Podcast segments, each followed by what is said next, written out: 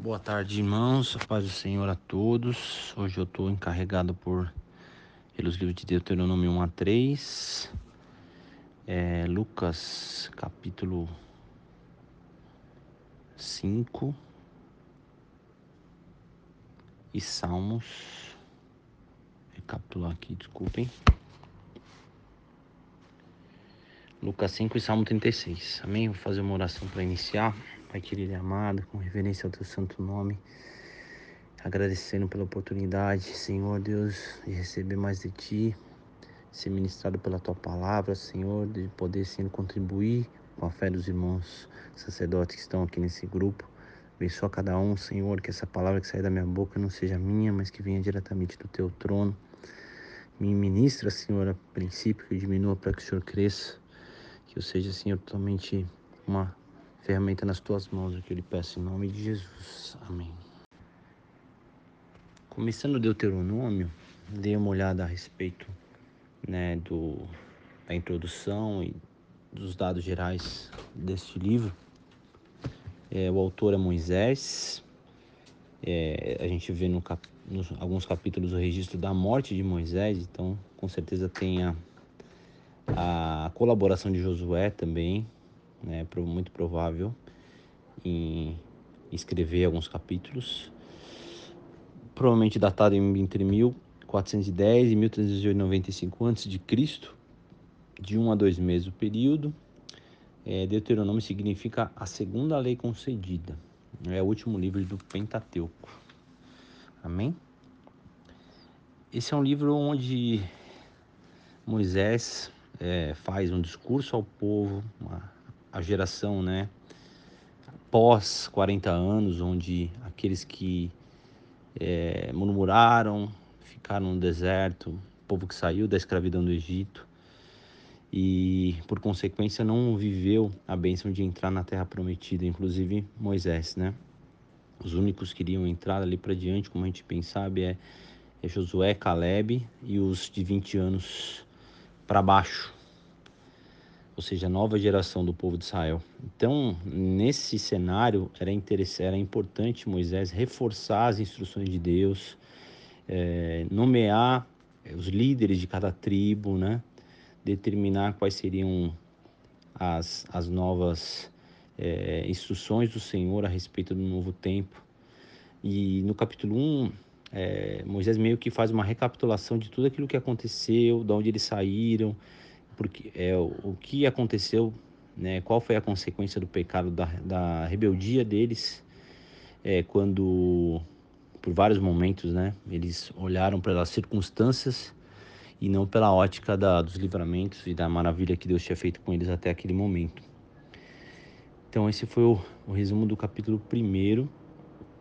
É, no capítulo segundo, Moisés meio que também recapitula todas as andanças desde a saída do Egito até né, o ponto que eles estavam ali, né, beirando a entrada na Terra Prometida.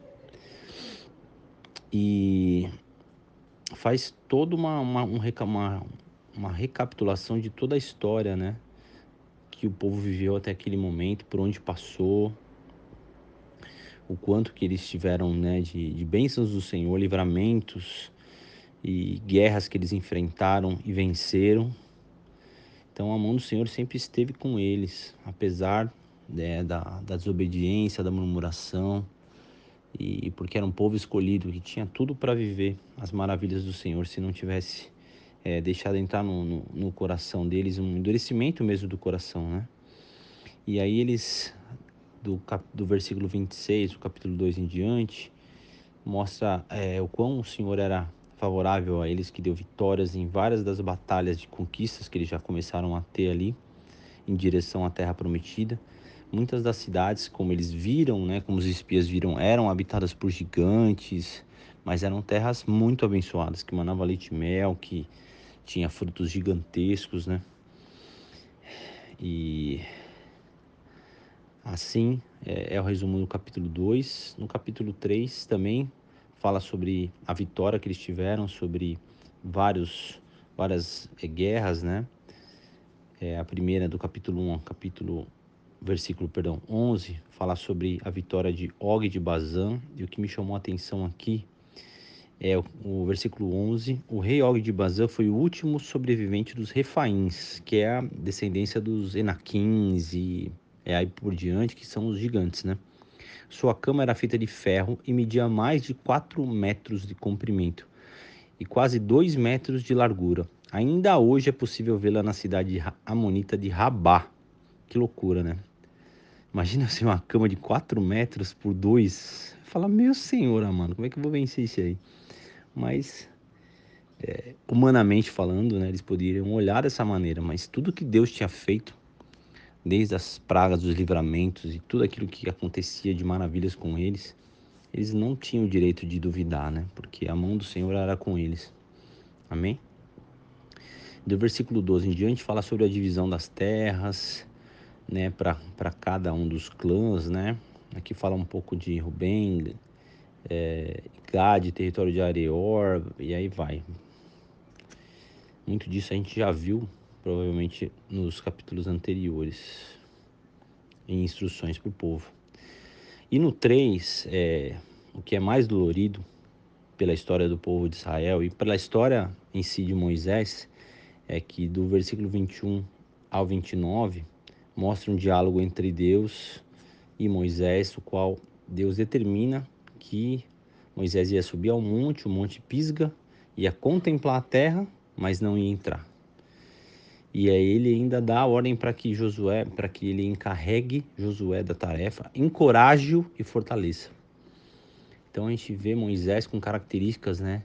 Até na sua, assim, na repreensão, é, e no momento difícil, né? Onde ele ia olhar todo um trabalho feito e não podendo desfrutar desse trabalho, mas também porque a gente vê um pouquinho antes que ele meio que culpa o povo porque o povo começa a murmurar tanto tal, e ele tem aquela atitude de ferir a rocha, né? mas é todo um, um contexto que a gente já conhece, amém? Mas o que Deus falou no meu coração muito é que, assim, nós temos que aprender muito com as características dos homens de Deus, porque nós somos falhos, todos os dias erramos, e não é à toa que a gente tem acesso a isso. É para que a gente possa meditar, buscar conserto, buscar ser mais parecido com Cristo né, que cada personagem da Bíblia tipifica, né, em, em certas características a Cristo, mas ele é o perfeito de Deus, né? Ele é o, o escolhido, o Senhor das nossas vidas, né? Ele não teve pecado, ele passou por todas as tribulações aqui na terra e venceu para nos mostrar que era possível. Amém? E é isso, meus irmãos. Aqui é o resumo do, dos primeiros capítulos de Deuteronômio. Salmo 36, é maravilhoso. Fala, né, inicia falando sobre o pecado, aquilo que nos afasta do Senhor e qual é o, proceder daqueles que decidem, né, viver uma vida de pecado. Passam a não ter temor de Deus, é, passam a ser presunçosos e, e grande é a sua perversidade, né, do ímpio. E aí começa a falar das características de Deus, do amor de Deus, a partir do versículo 5, do amor imenso que ele tem por nós. A fidelidade vai além das nuvens. É lindo, né, ver a descrição de, de Davi aqui para com as características de Deus. Destaquei aqui o versículo 7 e o 9. Como é precioso o teu amor, ó Deus. Toda a humanidade encontra abrigo, sombra, abrigo à sombra de tuas asas aqueles que se decidem, né, buscar o Senhor, fazer dele o seu abrigo, o seu corpo bem presente na hora da angústia. O Senhor não nos ignora, mas nos coloca debaixo das suas asas e nos protege como seus filhos, né? E o versículo 9, pois é a fonte de vida, a luz pela qual vivemos, qual vemos Lâmpada para os nossos pés, a tua palavra, diz o Senhor, diz a palavra do Senhor. Ele é a luz, né? Ele é o sol da justiça, uma das características, uma das descrições, né, de Jesus. Tivemos uma pregação no domingo falando a respeito disso, foi uma grande bênção para nós, que o Senhor Jesus, né, vem se, é, sendo descrito como é, o sol da justiça e fez um comparativo com o sol, aquilo que ele tem de atributos que é uma estrela com poder de, de calor e de iluminação incomparável. Enquanto o homem tenta, né, com as suas invenções, da sua maneira, né, iluminar as trevas, como a gente pode ver à noite, né, a gente liga as luzes, mas nada se compara ao sol, nada se compara ao poder que ele tem, ao alcance de iluminação que ele tem. E é assim Jesus para as nossas vidas. A gente possa deixar Jesus brilhar nos nossos corações, nas nossas vidas e resplandecer a sua luz. Amém? Para finalizar, é, falando a respeito de Lucas 5, Lucas 5 tem passagens preciosas e e várias, né, super importantes, descritas até nos outros evangelhos, de maneira mais completa, eu diria. É, tem um primeiro fato que é a chamada né, de Jesus para os primeiros discípulos, do capítulo 1, o versículo 1, perdão, até o versículo 11, onde ele se apresenta ali para Simão Pedro e ali os que estavam com ele, os outros discípulos também e tem a questão de lançar as redes é, na maneira que Jesus ordena, né? E Simão, Simão Pedro obedece no versículo 5: Mestre, trabalhamos duro a noite toda e não pegamos nada, mas por ser o Senhor quem nos pede, vou lançar as redes novamente. Esse versículo é maravilhoso para mim, porque mostra que ali é, Jesus se mostrava ali já né, nos primeiros contatos com os discípulos como mestre, aquele que poderia agir no sobrenatural e acontece dessa maneira esplêndida, né, maravilhosa. No versículo 10, ele responde, né, a parte B do versículo. Jesus respondeu a Simão: Não tenha medo, de agora em diante você será pescador de gente. Imagina o assombro que eles deviam ter, homens naturais, com essa sobrenaturalidade, né? o primeiro contato com essa sobrenaturalidade. E então Jesus fala: não precisa ter medo. Você agora vai ser pescador de gente, de homens. Que maravilhoso, né? E depois vem a cura de um leproso, que a gente conhece bastante também essa passagem, do 12 ao 16, e outras é, sequências de curas. Cura um paralítico, né? Do 17 ao 26, essa parte é maravilhosa é, mostra a fé daqueles que baixaram né, pelo teto um paralítico para ele ter acesso a Jesus no meio da multidão em frente a Jesus e ali Jesus diz né Seu, seus pecados são perdoados e aí ele sonda o coração ali dos religiosos que começam a questionar entre aspas essa autoridade e depois em seguida ele diz né, no versículo 24 no final dele levanta-se pega a sua maca e vá para casa de imediato, à vista de todos, o homem se levantou, pegou a sua maca e foi para casa louvando a Deus. Glória a Deus. Depois tem o chamado de mais um discípulo, Levi, do, dos versículos 27 ao 32. E do 33 até o final fala a respeito do jejum, que os religiosos ali procuravam oportunidade para questionar a autoridade, questionar o padrão né, que Jesus veio estabelecer. Eles estavam acostumados a ser religiosos, a seguir as leis, as leis de Moisés e tinham como padrão as leis, mas não a sobrenaturalidade que o Filho de Deus veio trazer. A quebra né, de muitos paradigmas que Jesus veio estabelecer.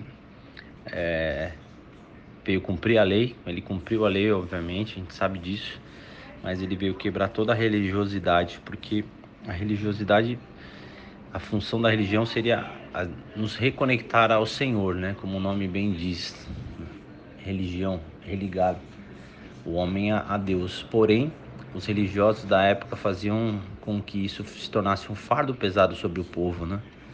E usava desse artifício para ter mais poder, ter mais é, oportunidade para é, ter o povo com massa de manobra, enriquecer e tantas outras coisas, né? Ter mais poder, né, diante do povo. E ali Jesus é, contrapõe esses discípulos, né? E ele vem trazendo algumas coisas que eles obviamente não iam entender, né? Como no versículo 34. Respondeu Jesus: Por acaso os convidados de um casamento jejuam enquanto festejam com o um noivo? E no versículo 36, ninguém rasgaria um pedaço de tecido de uma roupa nova para remendar uma roupa velha. Se o fizesse, estragaria a roupa nova e o remendo não se ajustaria à roupa velha. E aí ele fala do odre velho também, vinho não se põe vinho novo em, em odre velho. Tudo isso diz respeito a estavam ali celebrando um momento único na história da humanidade, que era estar com o noivo, com aquele que viria, né, no futuro, quando ele voltar, para ser, para né, se encontrar com a noiva, com a sua igreja. E era momento não de jejuar, mas de se alegrar, de, de, de banquete, de estar com ele, né, festejando. E isso era muito mais importante do que qualquer religiosidade a respeito disso. Então, isso tem que falar conosco também a respeito da gente vigiar nesse, nesse, nessa questão. Muitas vezes a gente se pega, né? Eu posso dizer, começar em mim, né? Você às vezes se pega muito, a gente líder de célula, você pega às vezes é, tendo uma tendência humana a, a, a seguir o religioso, né? o modus operandi da, da sua congregação, nada errado nisso, em procedimento, em tudo, mas esquecendo que Deus Jesus é soberano, que a sobrenaturalidade dele é, tem que ser prioridade, que não podemos julgar ninguém, pelo contrário, a gente tem que amar e às vezes a gente pega se esquecendo disso e querendo ser juiz de pessoas, de liderados, coisa que com a experiência a gente vai aprendendo e vai vendo que o nosso papel é amar, é sim orientar, exortar, porque quem ama exorta, mas é de uma maneira sempre com né, sendo refletido, olhando as pessoas, né, através da cruz. Isso é muito verdade, né? Eu ouvi essa passagem, é, olhar os é, tem uma oração, né, que às vezes a gente fala, Senhor, nos olha através da cruz, porque é com misericórdia, é com amor. Se Deus nos olhasse na nossa condição de pecador que somos, né? A gente estaria perdido. Não poderíamos ser salvos, mas quando ele nos olha através da cruz, ele vê o sacrifício de Cristo, a misericórdia que nos alcançou. Amém? Deus abençoe vocês, irmãos. Espero que a palavra fale um pouco com vocês. Deus abençoe cada casa, cada, cada sacerdote, em nome de Jesus. Amém.